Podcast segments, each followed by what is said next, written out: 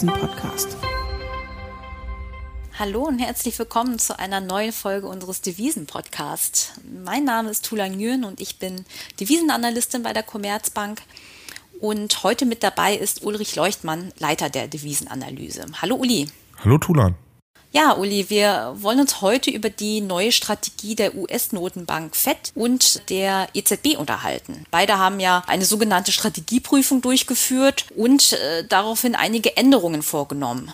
Die FED vergangenes Jahr und die EZB vor wenigen Wochen. Ja, fangen wir vielleicht mal mit der FED an. Äh, die hatte ja bisher ein Inflationsziel von zwei Prozent. Meinem Verständnis nach hat sich an dem Zielwert ja nichts geändert. Es sind immer noch zwei Prozent. Aber vielleicht kannst du ja mal erklären, erklären, was sie denn genau geändert hat. Naja, ähm, klar, das Ziel ist eigentlich noch zwei Prozent, aber äh, die FED hat halt klar gemacht, dass nach Phasen, in denen die Inflation lange deutlich unter zwei Prozent war, sie anstrebt, dass die Inflation auch eine Weile dann zumindest ein wenig über zwei Prozent verharrt, sodass dann also im Durchschnitt die Inflation von zwei Prozent rauskommt. Also wir hatten jetzt ja in den letzten zehn Jahren fast eine Phase, in der meistens die Inflation eher niedriger als zwei Prozent war. Und das heißt natürlich, dass die FED mit einer Phase, in der die Inflation über zwei Prozent liegt, ganz fein ist. Vielleicht nicht diese 5,4 Prozent, die wir jetzt sehen.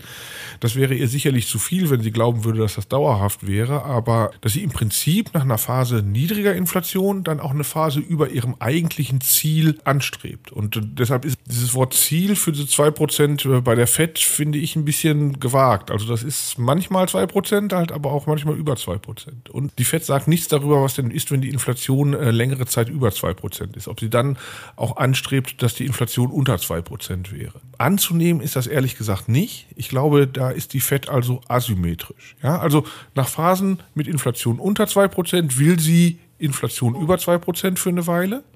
Nach Phasen mit Inflation über zwei Prozent will sie aber nicht Inflation unter zwei Prozent.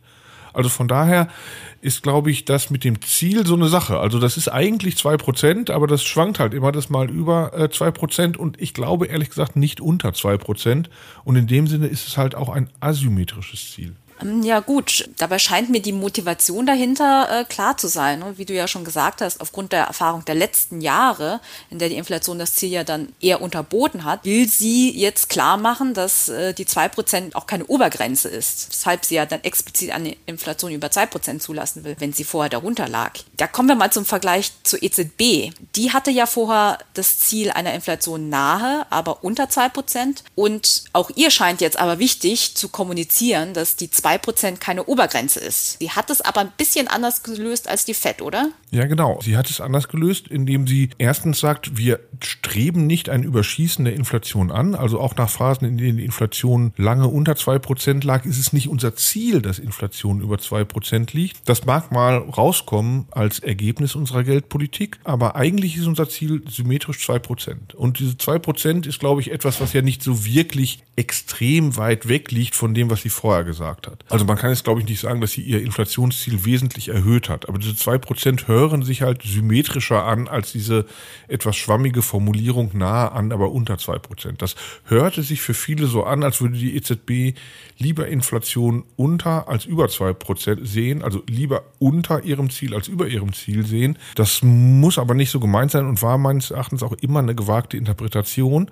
Jetzt mit dem zwei Prozent Ziel ist es halt klar, das ist symmetrisch und klar, nach Phasen mit Inflation lange unter zwei Prozent sagt die EZB, naja, da kann immer mal rauskommen, dass die Inflation auch über zwei Prozent eine Weile liegt.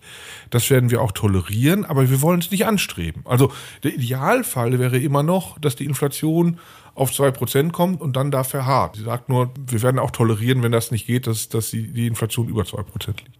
Hm, ja, also jetzt mag es ja sein, dass die EZB nicht explizit auf ein Überschließen abzielt, aber sowohl der EZB als auch der FED scheint ja wichtig zu sein, die Inflationsentwicklung über einen längeren Zeitraum zu beurteilen.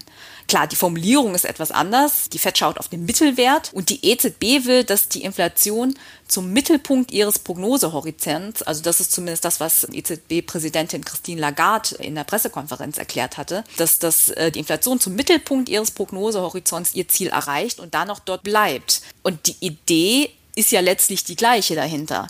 Und zwar, man will sich länger Zeit lassen als bisher mit einer Normalisierung der Zinsen, weil man nicht schon reagiert, wenn am Ende des Prognosehorizonts ein Erreichen des Ziels absehbar ist, sondern erst, wenn es nachhaltig erreicht ist. Und das heißt, dass nach einer Phase von Inflation unter zwei Prozent dann eben eine Phase folgt mit einer Inflation über zwei Prozent und das tolerieren ja beide. Ja, jetzt reden wir aber von der Forward Guidance, also sozusagen von der Message, die die Zentralbanken an den Markt geben, wie lange sie denn die Zinsen an der jeweiligen Untergrenze halten. Also Einlagensatz von minus 50 bei der EZB, äh, Fed Fund Rate von null bei der äh, Fed. Und äh, diese Forward Guidance, glaube ich, muss man schon ein bisschen unterscheiden von der Strategie. Die Forward Guidance ist das, was momentan gilt. Das ist sozusagen die Nachricht an den Markt, wie lange man denn die Zinsen so niedrig lassen möchte. Das ist momentan natürlich sehr wichtig, weil das halt Phasen sind, die sehr ungewöhnlich sind natürlich, wenn eine Zentralbank im Grunde mit ihrem Zinsinstrument an der Grenze angekommen ist, ja, wann sie wieder von dieser Grenze wegkommt. Das ist komplizierter als in normalen Zeiten, in denen eine Zentralbank in beide Richtungen immer äh, Möglichkeiten hat, Zinssenkung wie Zinserhöhung. Und da ist diese Forward Guidance wichtig. Ich meine nur, man muss das ein bisschen unterscheiden von der Strategie. Eigentlich ist eine Strategie ja so gedacht, dass die über langen Zeitraum gilt. Klar, die Zentralbanken schauen sich die Strategien öfter mal an und werden sie in Zukunft vielleicht öfter mal so einen Review-Prozess machen, wie wir es jetzt äh, bei beiden gesehen haben. Aber im Grunde ist das ja sozusagen die langfristige Arbeitsweise. Und diese Forward Guidance, glaube ich, muss man schon davon trennen.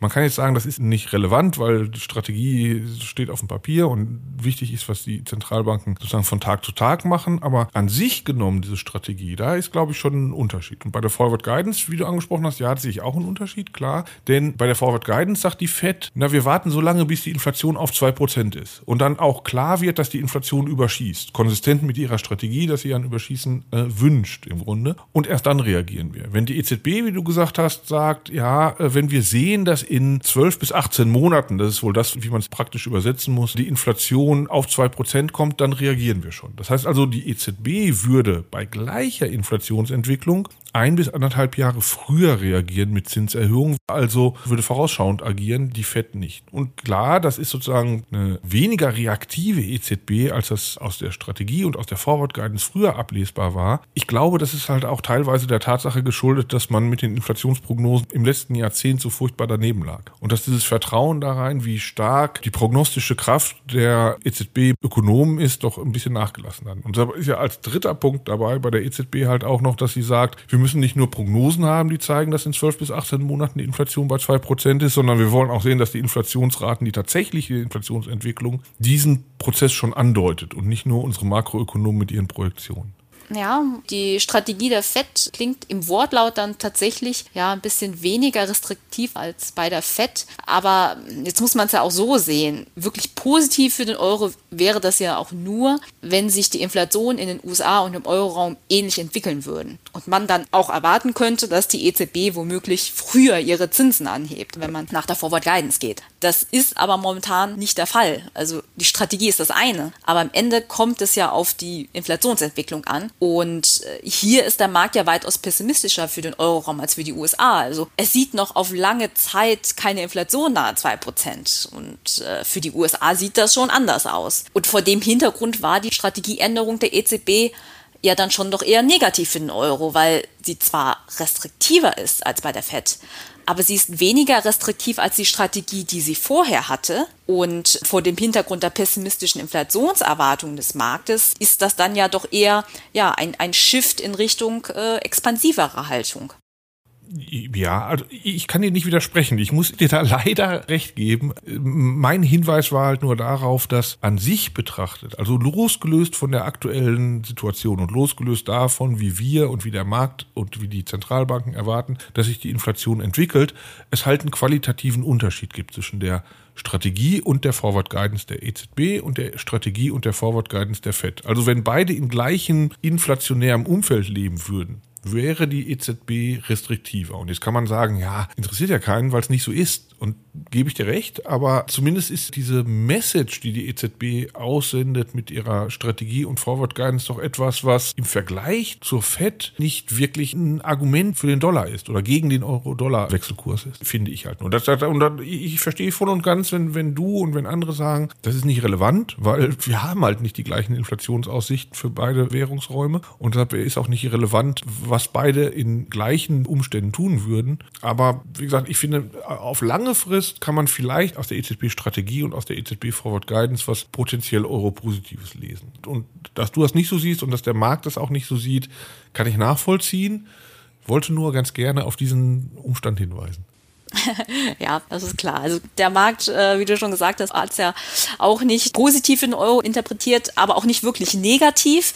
Ähm, also hat ja nicht wirklich äh, stark auf die äh, Änderung reagiert. Liegt natürlich auch daran, dass, äh, wenn man sich jetzt beispielsweise die Zinserwartungen anschaut des Marktes, dass sich auch die nicht wirklich geändert haben für die EZB. Wie gesagt, liegt einfach daran, dass der Markt momentan ohnehin nicht damit rechnet, dass die Inflation die Bedingung der EZB in absehbarer Zeit erfüllt. Und deswegen ist natürlich die Strategie an sich äh, sehr schön, aber für die absehbare Zeit einfach nicht relevant für den Euro-Wechselkurs, weil sie keine Änderung der Geldpolitik in unmittelbarer Zeit impliziert äh, und daher auch neutral für den Euro-Dollar-Kurs jetzt erstmal ist. Ja, genau. Und wo du gerade von den Markterwartungen für die EZB sprichst, ich meine, die sind ja so, dass dann irgendwann für 2024 ganz vorsichtig und ganz langsam Zinserhöhungen eingepreist sind. Aber äh, bei diesen Markterwartungen muss man halt auch immer daran denken, das ist ja quasi der Erwartungswert aller zukünftigen Szenarien gewichtet mit ihren Wahrscheinlichkeiten. Und es gibt halt quasi nicht mehr das Szenario realistischerweise, dass die EZB die Zinsen nochmal senken würde. Ja, das hatten wir ja Anfang 2020 mal so spekuliert, ob da nicht Zinssenkungen kommen könnten. Aber eine Zentralbank, die 2020 ihre Zinsen nicht gesenkt hat, wann soll sie dann die Zinsen senken? Und mittlerweile sagt ja auch selbst Frau Lagarde sehr offen und offener, als sie das früher getan hat, dass der Leitzins der EZB, also der Einlagensatz, der de facto Leitzins, die eigentlich schon sehr nah an der Zinsuntergrenze ist. Und wenn man jetzt dann noch abzinst, dass eine Zentralbank sehr ungern zugibt, dass sie schon an der Grenze ist, kann man daraus schließen, die EZB sieht diese minus 0,50 sich schon als so etwas wie eine Zinsuntergrenze. Das heißt also, Zinssenkungen sind nicht mehr drin. Zinserhöhungen sind vielleicht unwahrscheinlich, aber nicht völlig ausgeschlossen. Und deshalb ist natürlich der Erwartungswert, zumindest für einen langen Zeitraum, über den jetzigen Niveaus. Und das heißt aber nicht, dass der Markt Zinserhöhungen unbedingt für sehr wahrscheinlich hält, sondern nur, dass Zinssenkungen dagegen ausgeschlossen Ja, das, das macht natürlich Sinn. Äh, die Zinserwartungen sind ja auch noch sehr, sehr äh, moderat äh, für den Euroraum auf die lange Sicht, insbesondere wenn man sie zu den USA vergleicht. Okay, also man kann sagen, dass die Strategie der EZB im Wortlaut etwas restriktiv attraktiver klingt als die der FED, äh, weil sie das Überschießen der Inflation nicht so sehr betont, beziehungsweise sie nicht explizit darauf abzielt. Aber das ist so lange keine nennenswerte Stütze für den Euro, wie der Markt davon ausgeht, dass die Inflation im Euroraum unter zwei Prozent bleibt, was aktuell der Fall ist und was vermutlich auch noch eine längere Zeit der Fall bleiben wird. Es geht ja allgemein davon aus, dass vor allem im nächsten Jahr die Inflation, nachdem die Pandemie und Sondereffekte langsam ja wegfallen, wieder fallen fallen wird. Und für den Euroraum wird erwartet, dass sie dann auch noch äh, längere Zeit auf niedrigen Niveaus bleibt. Ja, und da die Strategie zudem eher eine expansivere Geldpolitik für einen längeren Zeitraum erlaubt, äh, klar, das ist auch bei der FED der Fall, kann man eigentlich sagen, dass die Strategien ja, sowohl für den Dollar als auch für den Euro eine Belastung sind, aber zumindest zum aktuellen Zeitpunkt vermutlich zu einem gleichwertigen Maß. Ja, das wäre meine Zusammenfassung. Ähm, Habe ich irgendwas vergessen, Uli? Vielleicht noch ein Punkt muss ich dazu fügen, der so ein bisschen gegen meine Richtung läuft, aber den muss man fairerweise natürlich auch noch sagen. Sagen wir, diese positive Interpretation des Textes der EZB-Strategie und des Textes der EZB Forward Guidance ist natürlich auch wirklich nur dann positiv, wenn man glaubt, dass sie es wenn es darauf ankommt, auch so umsetzen würde, wie man, wie das der neutrale Leser rauslesen kann. Auch daran kann man Zweifel haben. Unsere EZB-Watcher und unsere Volkswirte beispielsweise haben auch in diese Richtung ihre Zweifel geäußert, was sicherlich auch berechtigt ist. Und von daher muss man diese wörtliche Interpretation des Textes natürlich auch immer mit Vorsicht genießen. Ja, das ist ein guter Abschluss unserer neuesten Folge des Divinen Podcasts. Ich sage danke, Uli, für das Gespräch. Danke dir, Tulan. Und ich danke Ihnen fürs Zuhören. Falls es Ihnen gefallen hat und Sie auch zukünftig Folgen nicht verpassen wollen, abonnieren Sie uns gerne auf den gängigen Plattformen wie Spotify, iTunes oder Deezer. Wir sind nächste Woche wieder für Sie da. Bis dahin alles Gute und auf Wiederhören.